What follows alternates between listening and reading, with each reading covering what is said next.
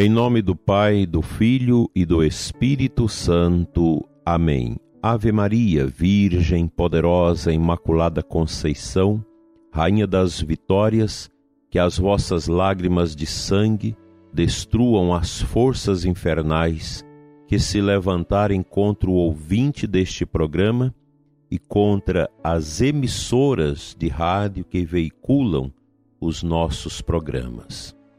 Bom dia, dileto ouvinte. Aqui é Dom Adair, Bispo de Formosa, orando com você nesta manhã de sábado, consagrando nosso final de semana à Virgem Maria, suplicando a intercessão dela pela nossa salvação, pela nossa santificação, pelo nosso final de semana, pelas nossas famílias, pela nossa paróquia, pela comunidade onde você participa.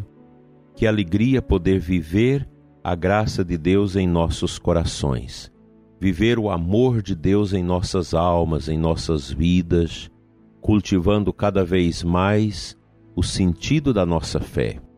Que o seu sábado seja na luz e este final de semana possa trazer grandes benefícios espirituais para sua família, para sua casa para o seu crescimento espiritual como católico. Não podemos esquecer desses nossos grandes deveres, os deveres da oração, os deveres da Santa Missa Dominical, da escuta da palavra, do amor ao próximo, da nossa caridade para com aqueles que são tão esquecidos, empobrecidos, carentes e alijados de todas as realidades de bênçãos, de prosperidade. Cuidemos uns dos outros. Os tempos são difíceis, os tempos são exigentes e nós não podemos fixar nossos olhos, nossas vidas naquilo que é transitório, que é passageiro. Hoje nós temos os desafios próprios desse dia, desta semana, mas logo tudo isso passa. Todas as dores e sofrimentos da vida são consequência do pecado da humanidade. Deus não instituiu para nós o sofrimento, as provações e as dores. Ele permite essas provações, permite as dores, em razão da nossa pobre fraqueza humana. Mas nós, longe de sermos alienados, como critica Karl Marx, Durkheim, Max Weber, Spinoza, Feuerbach, Sartre, Frederico Nietzsche e tantos outros filósofos ateus que criticam a fé dizendo que os cristãos, os crentes, projetam um futuro que não existe para poder se acomodar dentro dos desafios que a história, que a vida nos oferece. Isso é uma conversa para boi dormir. Isso é uma histeria filosófica que não tem nada a ver com a realidade. Nós sabemos que há um mundo espiritual e um mundo material. Nós sabemos pela nossa fé, pela revelação divina e pelas moções do Espírito Santo no nosso coração que existe a vida eterna, que existe a vida depois da morte. Embora até mesmo os cristãos tenham se sido contaminados por essa espiral do silêncio para não falarmos mais do céu, da salvação eterna, como se isso fosse um discurso medievalesco sem sentido, a gente precisa reagir. Nós precisamos retomar uma caminhada de fé profunda, como a igreja nos ensina no, no catecismo sobre os novíssimos dos homens, ou seja, a morte, o juízo, o inferno e o céu, o paraíso.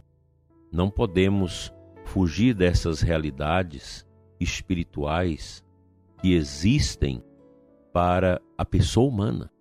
Nós somos criaturas de Deus. Nós viemos de Deus. A nossa alma não foi dada pelos nossos pais, mas pelo próprio Deus que nos criou no seu amor eterno. Longe de entrarmos neste oceano, nessa enseada teia que está aí, que está velejando contra nós. Nós vivemos o tempo da autonomia humana em relação a Deus. A humanidade, com a sua ciência, com seus conhecimentos, se acha bastante autônoma em relação a Deus, desprezando Deus. Isso é o secularismo, é o relativismo. Nós não precisamos de Deus. Se ele existe, ele fique lá onde ele está, e aqui na terra nós vamos tomando conta de tudo, fazendo aquilo que nos agrada, aquilo que nos enche de prazer, aquilo que dá sentido aparente à nossa vida. Essa é a mentalidade pagã que vai reinando no coração das pessoas, no coração das famílias.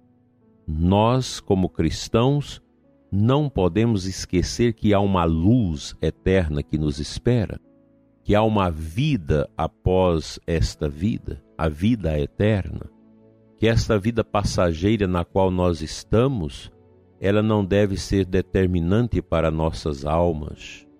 Nunca. Nós queremos viver nessa graça, nessa caminhada para o céu.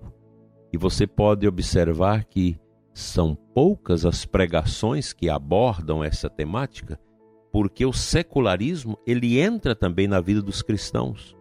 Ele entra na igreja, nas pastorais, na formação, e a gente começa a preocupar somente com as coisas passageiras, com as coisas terrenas e vamos nos distanciando desta consciência viva que deve reinar em nós, que é a consciência do céu. Que Deus nos ajude nesse final de semana a viver bem na nossa paróquia, na nossa comunidade, o mistério da Santa Missa e abrir os nossos corações cada vez mais para a eternidade com Deus.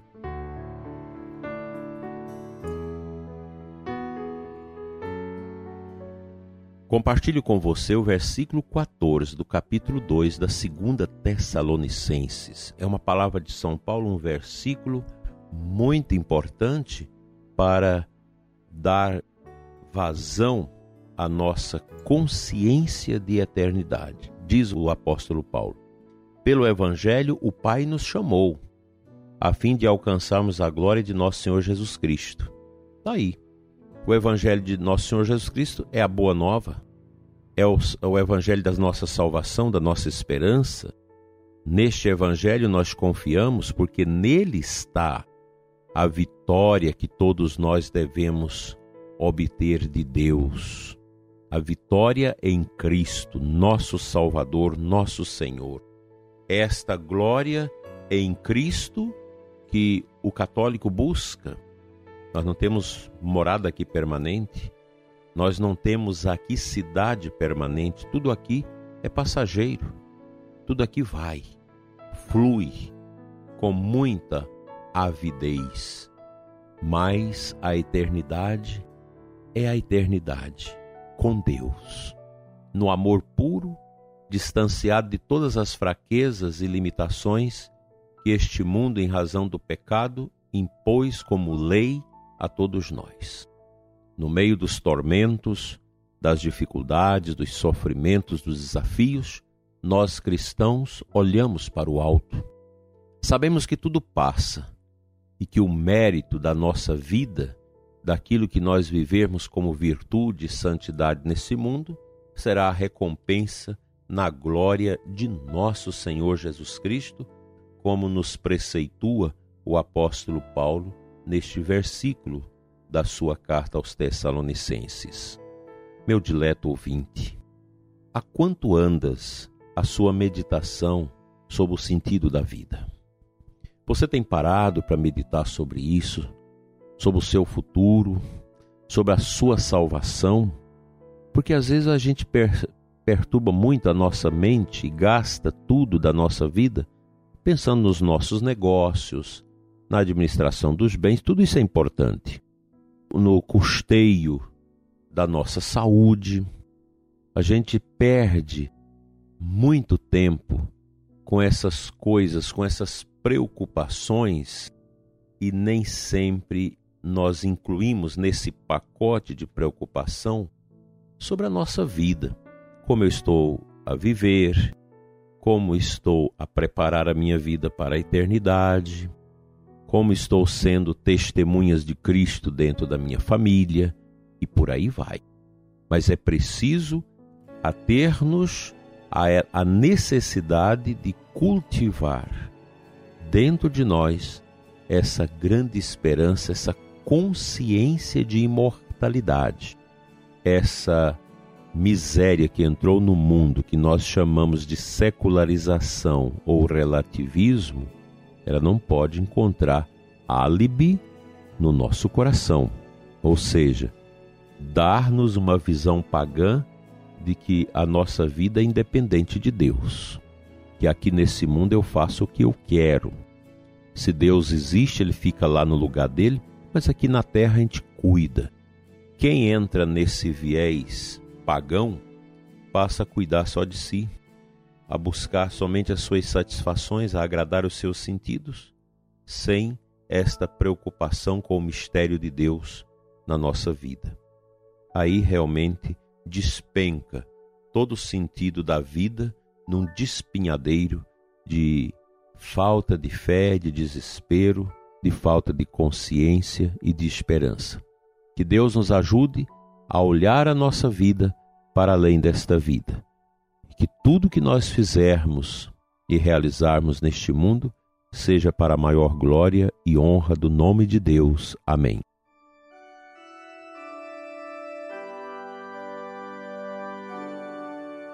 Senhor nosso Deus e Pai, Pai das misericórdias eternas, que cuida de nós, que manda seus anjos para nos custodiar, que nos deu a graça da intercessão dos santos e das santas e da Santíssima Virgem Maria. Olhai, Senhor compassivo, para os doentes, sofredores e aflitos que rezam conosco nesta manhã. Tem, Senhor, compaixão de nós, abençoa-nos, renova-nos com a sua força e com seu poder extraindo de nós a tristeza, a solidão e a dor, e dando-nos a garantia da esperança, do amor, da justiça, do bem e desta certeza que a morte não mata mais, que o Senhor tem preparado para nós um galardão de honra junto de ti no teu trono eterno. Assim seja. Amém.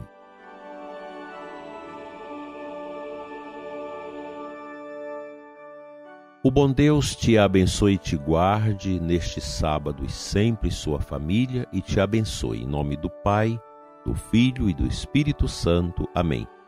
Fica sob o olhar de Cristo a intercessão de Maria e até amanhã, domingo, com mais um programa Oração da Manhã.